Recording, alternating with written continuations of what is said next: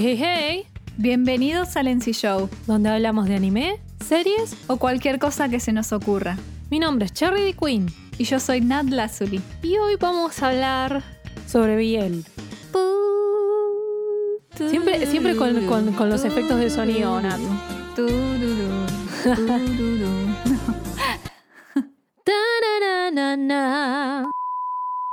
En efecto, hoy vamos a hablar sobre el Biel o conocido por toda Latinoamérica Unida, Voice Love, Yaoi, Shonenai, como le quieran decir. Pero bueno, el término es Biel. Bueno, Boys Love es tipo male ex male. ¿Se entiende? Historias donde amor entre varones. Hombre por hombre. Bueno, no necesariamente, porque hay, hay adolescente varón por adolescente varón también. Bueno, Y de- pero después hombre cosas en el más sentido de hombre, de, de, de macho, de, de género masculino. Sí, listo. Eh, iba a decir algo, pero era más polémico todavía. Eh, nada. Gays. Básicamente. Media hora para decir eso. Básicamente eso. En principio teníamos la idea de hacer este programa porque yo creo que es como muy bien sabido que casi, voy a decir un número azaroso, pero ponele que 80% de las fans mujeres de anime saben lo que es el biel y lo consumen. Ujú. Esto no es un número que esté aprobado ni nada, es mi percepción personal, así que puede estar re off base. Pero bueno, y también hay como mucho varón otaku que no entiende por qué nos copa esto. Y bueno, después tenemos el Fudanshi ahí dando vueltas, que no se entiende. Pero es uno ahí, uno aleatorio. Un ser extraño, ¿viste? Un ser extraño y poco usual. Y por ahí, la manera en que podamos explicar este programa, puedan entender un poco de qué es lo que copa de este género a las mujeres y a- a- Sí. al hombre casual que también lo consume. Entonces, vamos a empezar hablando un poquito de, bueno, qué es el biel y también decidimos documentarnos porque, bueno, como somos dos consumidoras de biel por mucho tiempo, Me encanta cómo nos mandas al frente, pero está bien. y pero sí, a ver, a ver, somos mujeres que miran anime y que shipean cosas, ya está, ya estamos arruinadas. Eh, así que nada, o sea, no tengo problema en decir sí, leo Biel, me gusta el Biel, etcétera, etcétera. No creo que nadie debería sentirse mal porque le guste este género. Como debe haber un montón de pibes que les copa el Yuri, ponele, que no sé ni cómo se le dice hoy en día. Yo tampoco. Eh, pero bueno, siento que no hay tanto. No, o sea, obvio. debe haber un grupo de gente al cual se le targetea el Yuri, pero, Obvio. o sea, claramente no es mi área de expertise tampoco, porque no lo leo tanto. Pero bueno, cuestión que esto era más que nada para que entendamos un poco más del género en general. Y también para esto nos estuvimos informando un poquito y de hecho estuvimos viendo varios videos sobre un proyecto especial que se hizo el Día del Biel en la TAM con varios creadores de contenido que informaron sobre la historia, las temáticas, estereotipos y todo lo que tiene que ver con la historia del Biel y su desarrollo, que se llama Biel Day Latam. Nos basamos mucha información de ahí. Ujú. Y ahora te dejo la explicación de todo lo que es terminología, Mm, Muchas gracias. para los que no entienden nada. Bueno, el voice love, o sea, es conocido hoy en día como voice love. Todo lo que sea temática de varón con varón, hoy en día se llama voice love. Pero cuando nació, que todavía ni era un género, en la época de los 70, y en ese momento era conocido como shonenai. O sea, amor de jóvenes. Pero el problema es que hoy en día shonen significa joven, nene. Joven, sí. Claro, entonces es como que hoy en día fuera de contexto suena a pedofilia. Entonces, Cuidado. ya es un término que no se utiliza, aunque en Latinoamérica como en Occidente todavía siguen usando la palabra shonenai para lo que es todo lo que no tenga ningún tipo de contenido explícito. Exacto. Y para el contenido explícito lo llaman yaoi, que es un término que salió en el 79 de los doujinshis. Significa yamanashi, ochinashi y minashi. Que significa sin clímax, sin resolución y sin sentido. Es un término despectivo que salió en esa época para los doujinshis, contenido no comercial que simplemente trataban sobre contenido explícito y que no tenían ningún tipo de trama. En el 80 se empezó a popularizar el nombre, ¿no? Entonces, en la otra parte del mundo todos lo conocen como yaoi o shonenai, pero en realidad hoy en día ya no se llama así, se llama BL o Boys Love, que es un término que nació en los 90, ya cuando el género se empezó a formar mejor. Claro, cuando se solidifica. Claro, porque en Japón hoy en día solo existe el término biel. Shonenai y yaoi ya no existen. Cualquier contenido, sea explícito o no sea explícito, se refiere como biel y fin de la historia, ¿no? Y oh, bueno, obviamente hoy en día hay un montón de revistas, en esa época no había, había una sola que salió en los 70 que se llama Juné. También el género nació del shoujo, entonces hasta que se volvió un género de verdad pasaron varias décadas. Y hoy en día ya está popularizado a nivel mundial, hay Sí, creadores de BL en todo el mundo. En su momento, cuando nosotras empezábamos a leer, era una cosa muy Japón y only Japón. Y hoy en día tiene mucha presencia también todo lo que son manguas, sí, eso es cierto. manjuas y no, no sé, tipo China, Corea. Y bueno, también Occidente tiene. Va creando esto, pero no sé si exactamente lo engloban dentro de lo que es el biel. No. Occidente es otro mambo distinto, pero bueno, todo lo que es Sí. Asia ya está como más expandido, ¿no? Eh, vamos a hablar, o sea, sí un subtema, no exactamente el boy love, pero bueno, como una reflexión intentando entender por qué lo consumen tantas mujeres, ¿no? Primero que nada, ya lo dijo Nat antes, es un género derivado del shoujo. Shoujo que es tipo revistas que están apuntadas a jóvenes mujeres, ¿no? Ese sería el target. ¿Por qué? Porque son historias románticas que pueden tener contenido no explícito, pero románticas en un principio. Entonces, en ese momento era como, ah, bueno, romántico para chicas y cagarse a trompadas, shonen, listo. O sea, esa sería como la distinción que se hizo en ese momento. Y eso llevó a que muchas de las historias tuviesen ciertos códigos o estereotipos o tipos de temáticas, relaciones que se llevaban muy bien con lo que sería el shoujo y como en el shoujo se representaba casi un homólogo, ¿no? Casi lo mismo, pero con dos varones. ¿Qué pasa? Hay un documental que yo me vi hace unos años atrás, que es de la BBC, de Christian Amanpour, que se llama Sexo y Amor en todo el mundo. Está muy bueno si les interesa ese tema.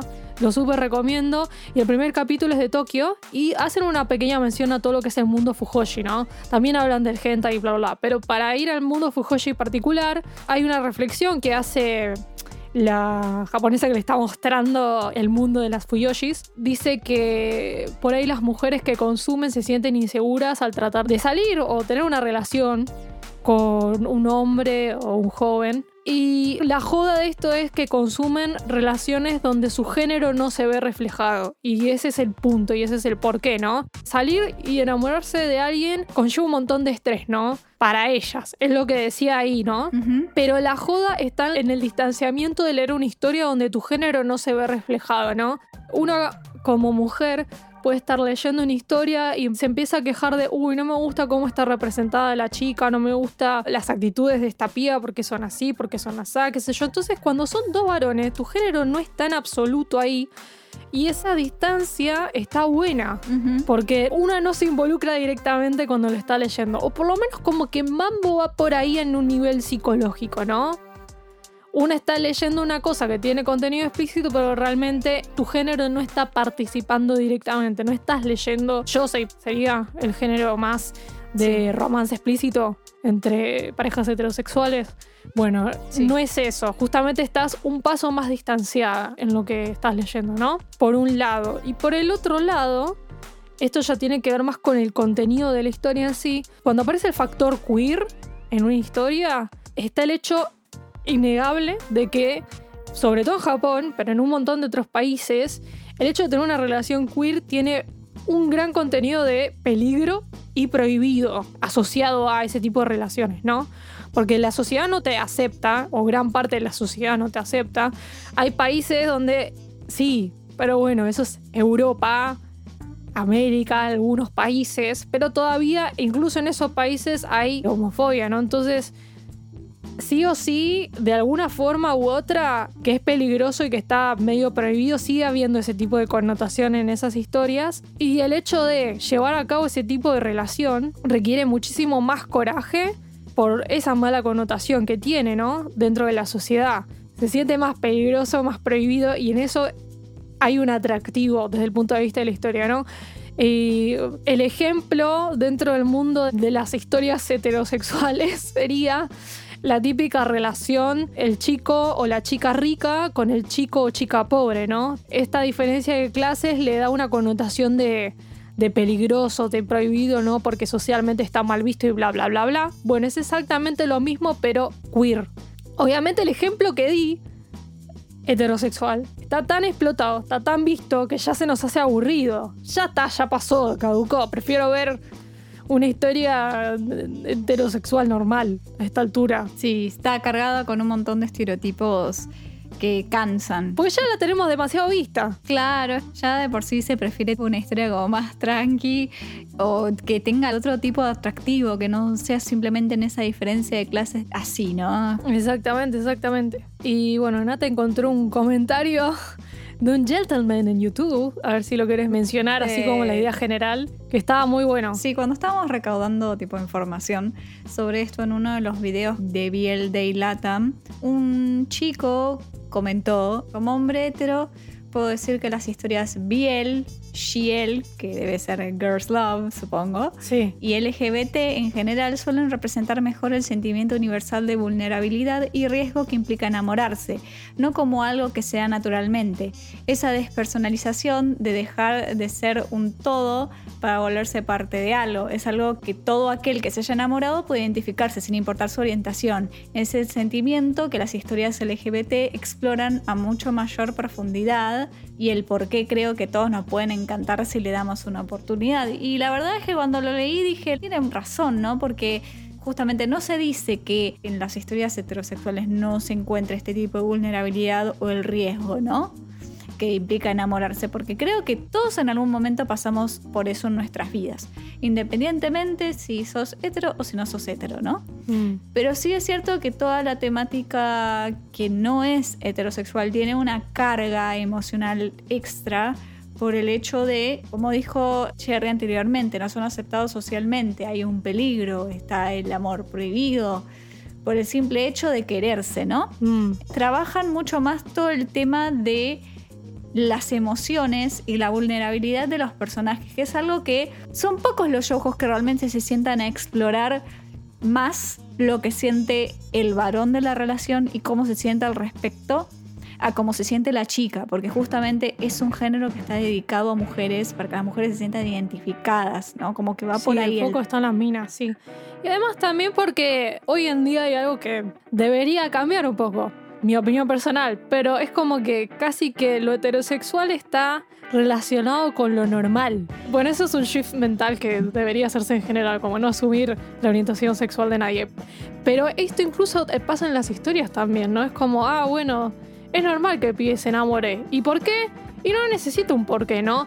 Pero si vos me haces, qué sé yo, una historia hetero X y el chabón tiene algún bambo mental por lo cual no se quiere enamorar, ahí ya hay algo de interés que se me genera automáticamente, ¿no? No se asumen cosas, ¿viste? Claro. Que, ah, se enamoró porque sí. Y esto ya típico en el shonen, que es el interés amoroso de prota está ahí porque tiene que estar, no tiene ninguna razón, no tiene desarrollo, no tiene nada. Es como, ah, sí, es una mina y el chabón se puede enamorar y listo. No necesito una razón. Ese es el otro tema, ¿no? Así como hay contenido de shoujo o de parejas heterosexuales en las cuales pasan estos estereotipos de mierda en el cual todas las personas que interactúan, que se enamoren, listo, chau. También hay historias que profundizan un montón. Y pasa lo mismo en el Biel, ¿no? Pero bueno, son más los que se ponen en, en situación de explorar la vulnerabilidad y los sentimientos de los personajes, porque obviamente hay historias en las cuales, Biels, en las cuales todo el mundo es gay, no hay problema de que seas gay y que te agarres a un tipo.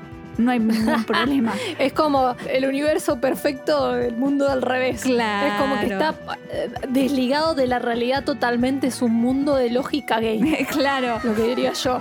Esto también existe en el Biel, ¿no? Pero bueno, las historias más o menos bien escritas realmente se sientan a explorar algunas cosas que quizás muchas historias heterosexuales pasan por encima por ser considerado lo normal, ¿no? Está bueno que el género aporte esto, ¿no? Porque si fuese simplemente para ver a dos tipos besándose O apretando contra el muro. Cla- cl- claro, no sería interesante tampoco, porque es más de lo que estamos acostumbrados y siempre lo mismo, solo que, oh, el morbo que son dos tipos. Y la verdad pasa por mucho más de ahí. Puede haber gente que le enganche por Obvio, ahí. Debe haber un porcentaje de gente que le engancha por ahí, pero Sí, yo creo que también la joda de que, ay, bueno, romances para chicas y por ahí las mujeres nos enfocamos más en la parte de las emociones. No digo que los hombres no. Pero hay como una cierta connotación de, ay, bueno, pero quiero entender el por qué y cómo se enamoran y el bla, bla, bla, bla, bla, que está como asociado al género femenino. Y por eso también es el target, el género femenino, ¿no? Sí. Eso no quiere decir que un hombre no pueda disfrutar de ese tipo de historia o que sean las historias que le gusten de esa clase, ¿no? Claro. A ver, nosotras por un lado leemos esto y por el otro lado nos encanta ver a los pibitos cagándose a trompadas. Claro. Como que a todo el mundo le puede gustar todo y está todo bien, pero hay una cierta asociación, por así decirlo, a que sea un género para mujeres, ¿no? Miren, chicos, tienen que ser. ¿Qué? Si alguna vez ustedes vieron el shoujo Wotakoi, Ah, sí. tienen que ser como la pareja de Koyanagi y Kabakura. Ella consume biel y él está negado hasta que ella le muestra una historia dice esto es como un shoujo, es una historia muy linda. Entonces sacar un poco el estereotipo de ese tipo de cosas porque nada, después de todo vamos a dar un ejemplo, ¿no? A veces de vez en cuando consumo alguna que otra historia que son entre mujeres y no por eso, qué sé yo, esto es para los hombres que tienen masculinidad frágil. ¿eh? O sea, no me afecta en nada. Igual esto soy yo, ¿no? Yo sé que hay gente que no se puede despersonalizar, pero es como que Exacto. me siento y puedo ver más allá. Estoy viendo a dos personas enamorarse y lo que es lindo de ver cómo se van enamorando y cómo se va dando su historia, más allá de su género, ¿no? En el fondo es eso, poder despersonalizarse y apreciar la historia por lo que es y no por el género de las personas que está involucrado ahí adentro. Y justamente esa es la joda. Ahí dijiste la palabra, es despersonalizarse. Entonces, ¿por qué a las mujeres les llama tanto? Porque se despersonalizan porque su género no está envuelto ahí, ¿no? Entonces, un poco entiendo que los hombres si tienen que consumir una historia donde hay una relación queer, tengan más tendencia a agarrar un Yuri que meterse con un Biel. Claro. Porque se pueden despersonalizar ahí. Porque son dos minas, entonces su género no se ve envuelto. Eso sería desde el punto de vista psicológico. Igualmente, eso no quiere decir que no le puedan dar una oportunidad y decir, bueno, ¿me puedo despersonalizar o no me puedo despersonalizar? Y después, si no se pueden despersonalizar, no hay drama, it's not for you and it's okay. Exactly. Así que avanzamos un poco.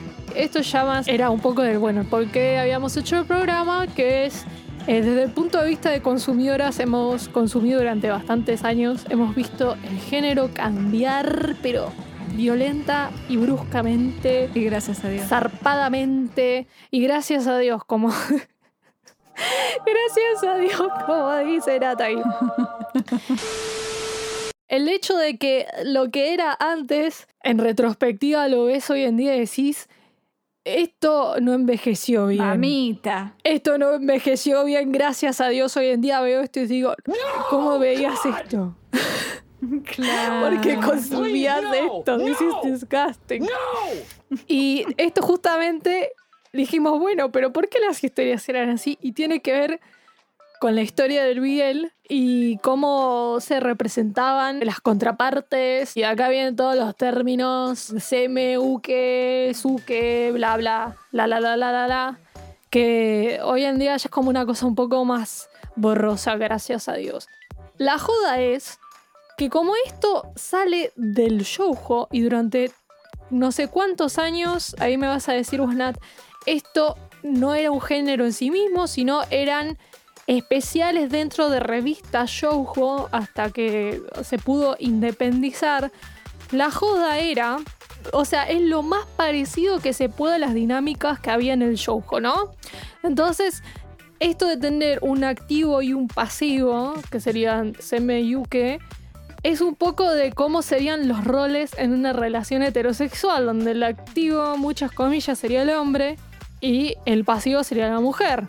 Gracias a Dios, el show hoy en día también está cambiando y está probando al revés, o un poco más balanceado, estaría bueno también.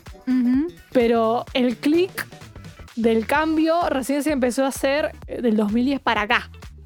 Pero para atrás está todo muy codificado. Si el CM es el activo, es el dominante, es el que es más mandado, y el U que es más femenino, y es delgadito, y el ojitos claros, y piel pálida, y eh, aniñado, o femenino, o cómico, y el otro es más serio y es más dramático, y como que iba todo por ahí la onda. En 2010 es como que la onda se calma un poco. Claro. Un poco, pero un chiquitín, ¿eh? Un un nadín. ya hay eh, contenido de esa época que ya consumíamos. No en esa época, pero de esa época. ¿Ok? Para que quede claro. Y todavía seguían un poco estas cosas que no estaban tan piolas, que también estaban en el show, donde había mucho de síndromes de Estocolmo Sí. y toxicidad en las relaciones y mucho de obligo a Sí. que tengamos relaciones no consensuadas y está todo Esto- bien. Pero también estaba en el show eso, ¿no? Claro, esto le dio... Porque el hecho de que el biel es un amor prohibido y es algo que está mal, entre comillas, agregarle todas estas características tan tóxicas que eran usadas en todas las historias de amor o en su gran mayoría, le creaban un estigma terrible al género, ¿no? Claro. Era lo que vendía. Era como Yojo, pero más violento. Claro, pero Tipo, era... era Yojo, pero con violencia sexual. Claro. Vas a ser returbia la cuestión, ¿no? Le agregás Claro. eso y- Yo siento que las autoras de Biel en su momento dejaban más libres las. No lo llamaría perversidades, pero dejaban más libres como el tema de ser explícito y meterse en temas más oscuros. ¿Por qué? No lo sé. Pero yo creo que eso tiene que ver con que Japón en general son unos Sí. turios de mierda. Claro, O sea, claro, eh, va- ya va te das cuenta ahí. con el hentai. O sea, ya con el hentai ya son medio unos turios de mierda. ¿Por qué no lo serían con el yaoi? Claro, o sea. Y él ya. Sí, sí, viene cargado de todo un estigma horrible que a lo largo de los años, o sea, tengamos en cuenta que este género empezó a salir en los 70 No fue hasta 40 años después que realmente empezó a hacer un cambio real, ¿no? Porque todo en estos 40 años venimos con esta estética, como decía Cherry, de el seme, el activo, es una persona seria, alta, masculina. Varonil. El macho alfa pecho peludo Exacto. serio, que no muestra sus emociones, que celoso, siempre igual así, ¿no? ¿No le suena muy a prota varón de shoujo eso? Re sí. Es que esa es la idea. Claro, Tomemos lo que viene directo de ahí. Hay que tenerlo en cuenta. No lo podemos ver separado. sí. Y después el Luque, que fue como cambiando, pero ni tanto, porque el problema es que al inicio de todo esto, los pasivos solían ser menores en edad.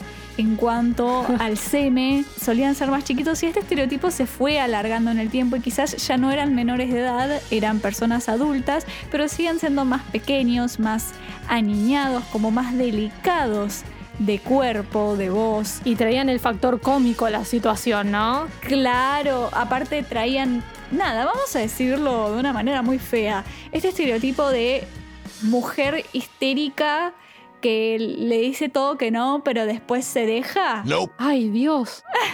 Flashback de Vietnam. Yuyo romántica, la Exactamente. O sea, vamos a tomar una de las obras Biels más importantes. que hicieron más furor en la historia, ¿no? Que fue Junjo Romántica. Junjo Romántica trabaja con este estereotipo y es del 2000-2010, es de esa época. O sea, ya existía, pero es un poco la que lo puso de moda a nivel mundial, ¿no?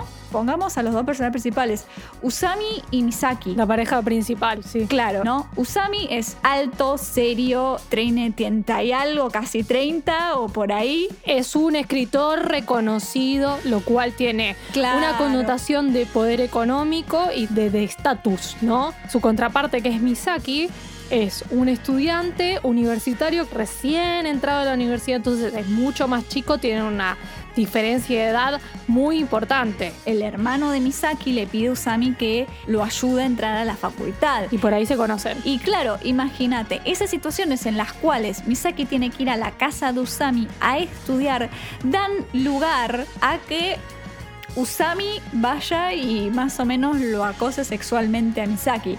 Es súper tóxico que el otro chabón se deje y que encima no haga nada. Es terrible. O sea, uno lo ve hoy en día y dice, es terrible. Pero en la época en la que salió Era era, el lo que boom. vendía. Era el boom, era lo que vendía, ¿me entendés? Pero como- también, pero también no te parecía una cosa tan extraña porque un poco las relaciones en el showjo eran así, ¿no? El pibe Sí. era el que empujaba, ¿viste? Y también justo es en esta época del 2000 donde lo que se le agrega dentro de toda la codificación de hombre serio, alto, bla, bla, bla, bla, bla, bla, bla, es que medio que boludean. Boludean a su contraparte, ¿no? Sí, es terrible. Entonces, ¿cuántos personajes varones en Shoujo boludeaban a la protagonista? todos. Hay un montón. Lo que hay que entender es que lo único que se hace es a la chica la cambias por un varón porque sigue teniendo la misma personalidad de chica. Y además le agregás que tiene contenido explícito a la historia. Listo. Por eso el target es mujer.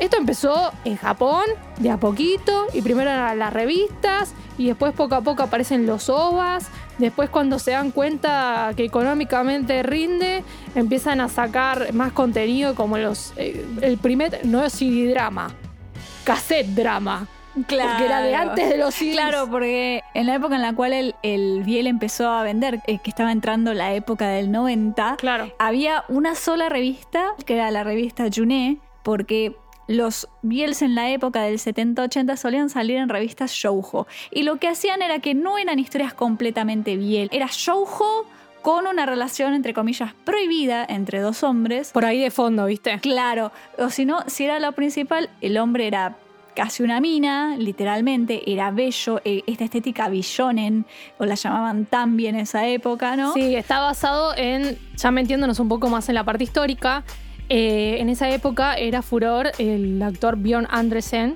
Para las japonesas era la epítome de lo más bello, el billonen perfecto. Y vos ves historias bien de la época como La balada del viento y los árboles, que es uno de los primeros yaois que la rompió. Literalmente vos ves el prota y es, es el actor. Sí. Rubio, ojos claros, delgado, piel casi blanca, extremadamente femenino. Esa es casi una nena.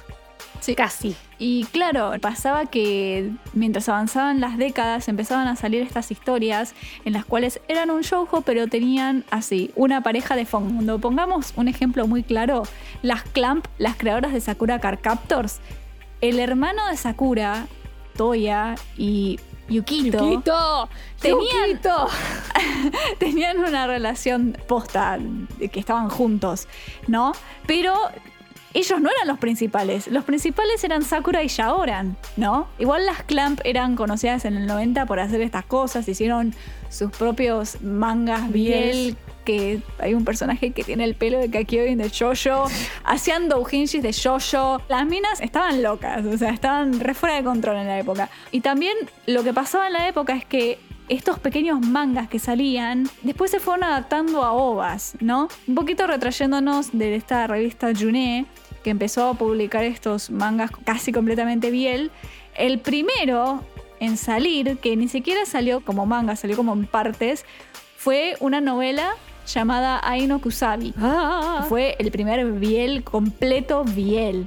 Y ahí salió con la novela el cassette drama, digamos, porque no existían los dramas en el 88. es una de esas historias recontra requetre polémicas que también demuestran un poco cómo el, género fue cambiando, ¿no? Porque empezamos con las historias súper dramáticas en los 70. En los 80 se le agrega que llega la popularidad del glam rock, David Bowie a Tokio y Japón en general, aparece el visual kei y entonces como está de moda eso, aparece el tema de la música dentro de los BLs como un tema principal dentro de la historia y uno de los ejemplos es Setsuai, de los más conocidos de esa época, que el seme está basado en un cantante de la época de una banda importante. Después de eso, ya en los 90, el estereotipo de los 80 del Seme, que es más un Ikemen callado y misterioso, se le agrega que pasó de moda la parte más musical y ahora están de moda la ciencia ficción.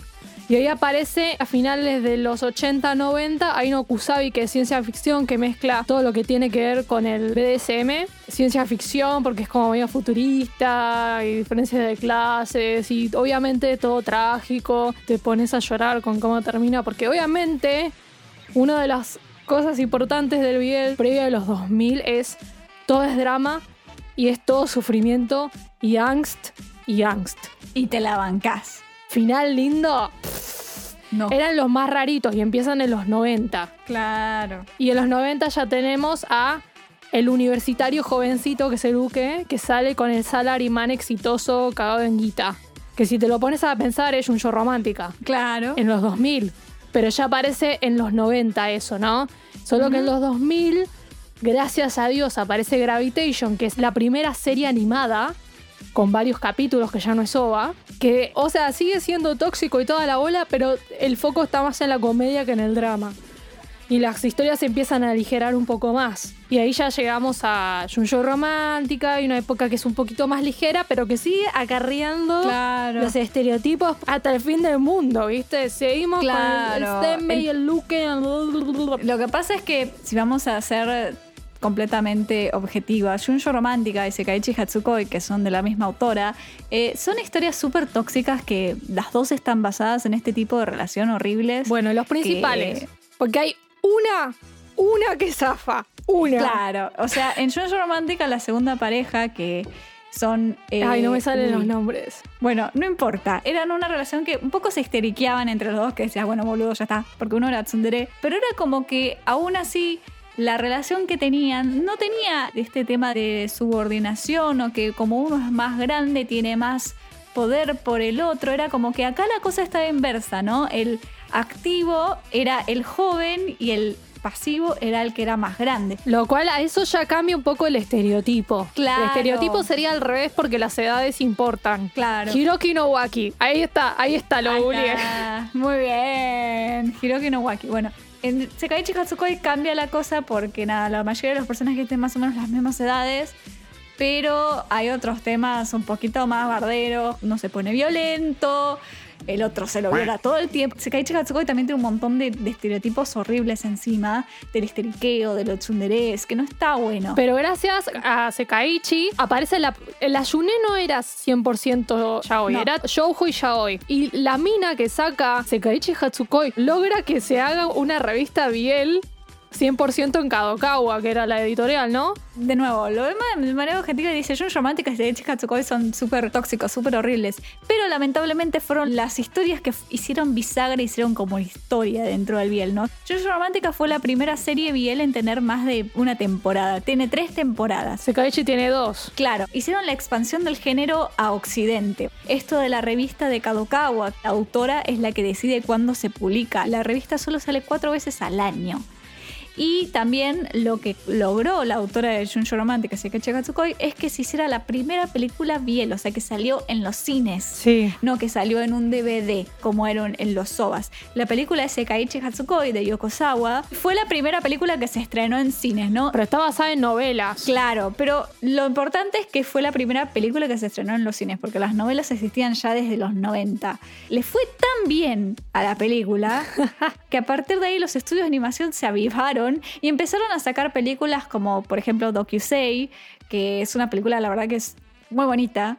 Aunque el manga es para cortarse las venas, pero no importa. La peli es de la época donde la relación va bien. donde está todo lindo y bonito. Claro, y a partir de ahí siguieron una seguilla de películas y es como que el género se empezó a abrir, ¿no? Que esto es lo bueno que tiene hoy en día el género, ¿no?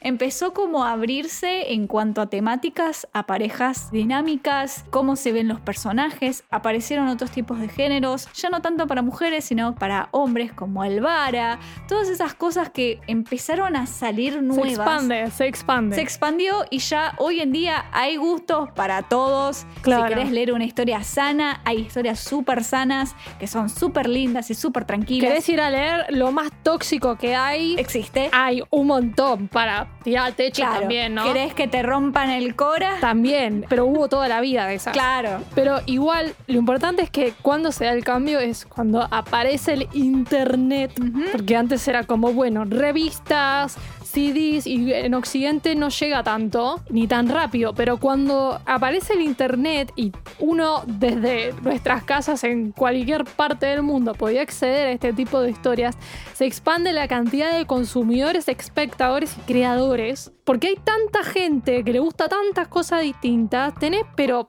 para tirar al techo temáticas, los estereotipos, la verdad que sigue habiendo como una tendencia todavía a que se usen, pero cada vez menos. Sigue habiendo resabios de eso, lamentablemente. Pero ahora tenés de todo. O sea, ahora el Uke puede ser más alto que el Seme. El Uke puede tener una personalidad más dominante que el Seme. Ya no importa, ¿no? O tenés personajes que son reversibles. Que antes eran raros, pero ahora tenés variedad para elegir si querés. El género se expandió y le dio más lugar a todos los tipos de gusto que podría ser y eso también atrajo mucho más al público. Cuando uno va creciendo, esto es lo que creo que nos pasó a nosotras, porque uno ve estas historias. Yo, por ejemplo, vi Junjo Romántica cuando tenía más o menos 15, 16 años. Incluso en su momento dije, che, ¿por qué se está dejando que se lo viole, no? Ese momento no me lo cuestioné demasiado, ¿viste? Pero cuando uno va creciendo se da cuenta lo, y lo mal que estaba eso, ¿no? Y lo bueno es que se empezó a hacer una media tan grande que se está poniendo a la par de los otros géneros en cuanto a diversidad de temas. Y eso está buenísimo. Hay temas para gente más chica, para gente más grande, ¿no? Porque obviamente cuando uno va creciendo no consume lo mismo que cuando es chico. Hoy en día, si me salcaran una serie como Junjo Romántica, le pego una patada en el culo y no la veo. No me interesa ni siquiera tocarla. Claro. En la época era el boom. Y era lo que había también. Claro. Era lo que había, también no había más. Pero igualmente el cambio empezó por ahí. El boom grande empezó por ellos. Algo se le tiene que agradecer, más allá de la toxicidad. Sí, sí, totalmente. Ah, y bueno, también íbamos a hablar un poquito de todo lo que tiene que ver con, bueno, el fanservice. Oh. El fanservice. Y eso te lo dejo a ti. Bueno, como todos sabemos, el fanservice existe en cualquier tipo de media que tenga que ver con anime y manga, ¿no? El fanservice viene de todos tamaños, maneras, colores. Gustos. Viene de cualquier manera. Querés fanservice de cualquier cosa, lo vas a encontrar. Pero bueno, en el mundo del biel, incluso en el mundo del no biel, el fanservice que es para fujoshis se llama fujobait. La gente lo compara un poco con el queerbaiting de Occidente. El queerbaiting es un término de Occidente, o sea, no se aplica a Japón, ¿no? Porque las dos maneras de pensarlo es completamente distinta, ¿no? Pero además- O sea, ¿qué significa queerbaiting? Queerbaiting es, es facilísimo. Es serie. X dice que tiene pareja homosexual para vender. Y después la serie o te pone una pareja homosexual sin desarrollo o no te la pone. Punto. Claro, todos esos casos conocidos, le hace Supernatural, Dini Castiel, la serie de BBC de Sherlock, Sherlock y John, o sea, esos dúos que estaban cargados de una... Codificación queer. Claro, una codificación queer que decías tipo, hmm, acá algo pasa raro.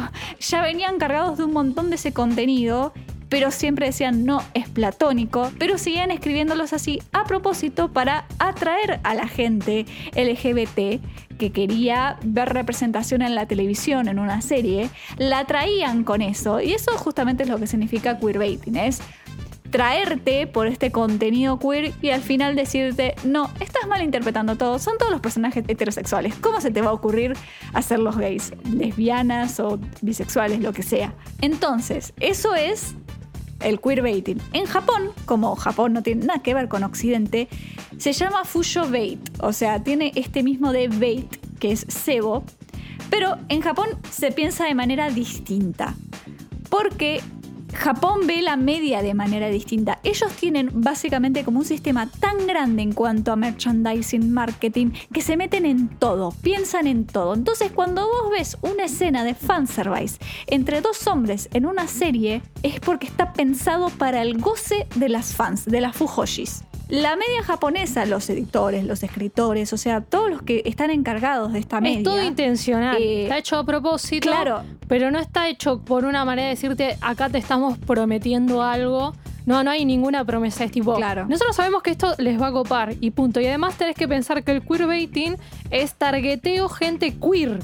Y acá no se está targeteando gente queer. Acá se está targeteando mujeres que leen Biel.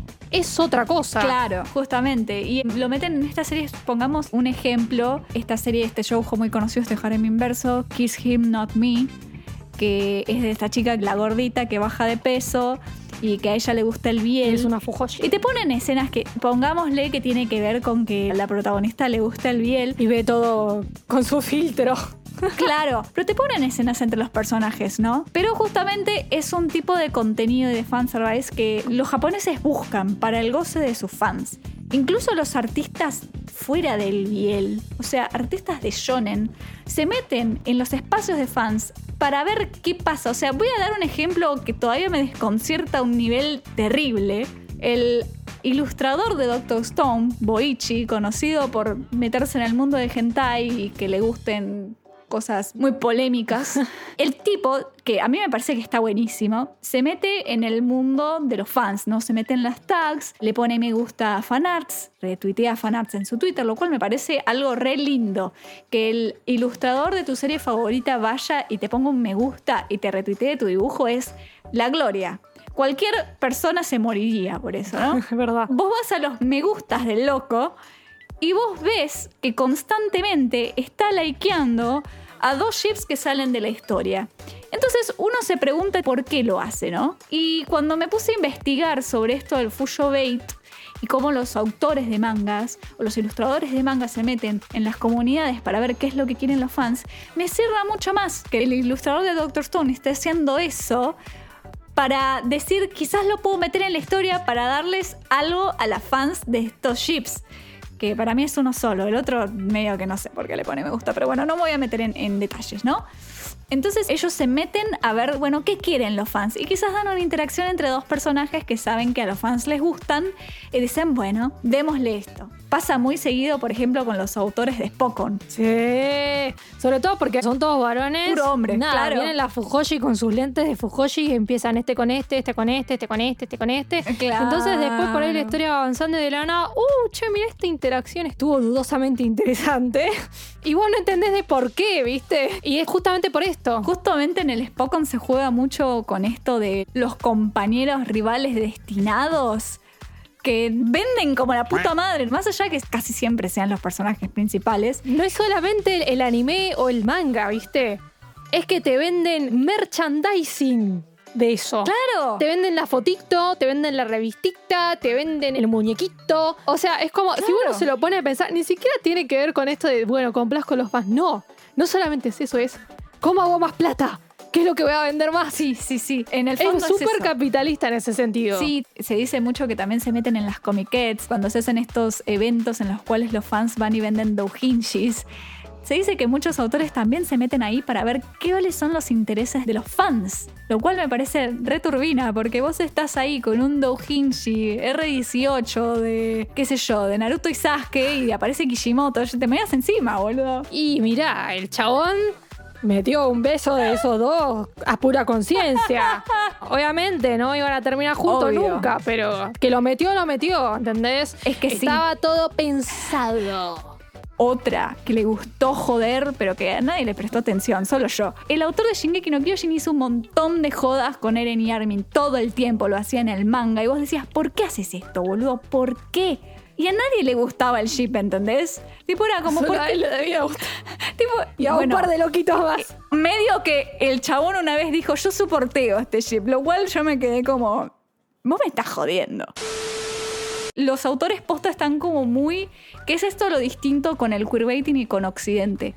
Los autores se meten muchísimo en las fanbase. Muy pocos creadores de media en, en Occidente lo hacen. El único que lo vi realmente hacerlo fue el autor de Hannibal, va, el escritor de la serie Hannibal. Que ese hombre se metió, se metió y mira que si no se la cancelaban, te juro acá por mi vida que Hannibal y Will Graham terminaban juntos de una manera hiper asesina gente, pero juntos. Realmente tenía ese contacto con los fans. En Japón pasa lo mismo, pero es mucho menos despersonalizado, porque los autores, viste, ya no usan las redes o no interactúan de esa manera, lo hacen todo de incógnito. Claro, o sea, tenemos que posta que entender de que Japón es un bambo muy distinto. Hay mangakas que no se les conoce la cara, vamos a decir la verdad, ¿Sí? directamente.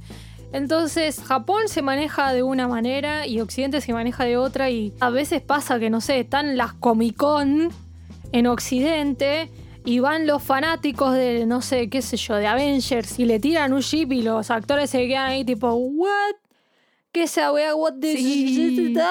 Y es como, creo que este es el clic que le falta hacer a Occidente, que es como, nada aquí es real. No te lo tenés que tomar personal o con que acá te vamos a imponer una visión de Dios. si tu personaje que le gusta y que no le gusta. Viste que hay veces que los mismos actores o actores de voz, dependiendo qué clase de programa sea, es como que se empiezan a poner muy sensibles, muy de "Mm, no me gusta esto, dejen de hablar de esto. Es como.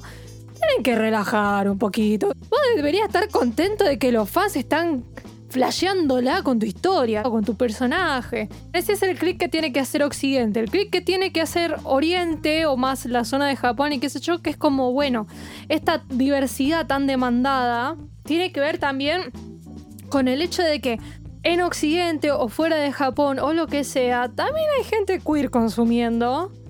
Y que hay cosas que no le copan. O esto de que, bueno, sí, los personajes viven en un mundo donde todos son gays. Y mira, flaco, esto no pasa en la vida real. Y en Japón no tenés ni matrimonio igualitario. Claro.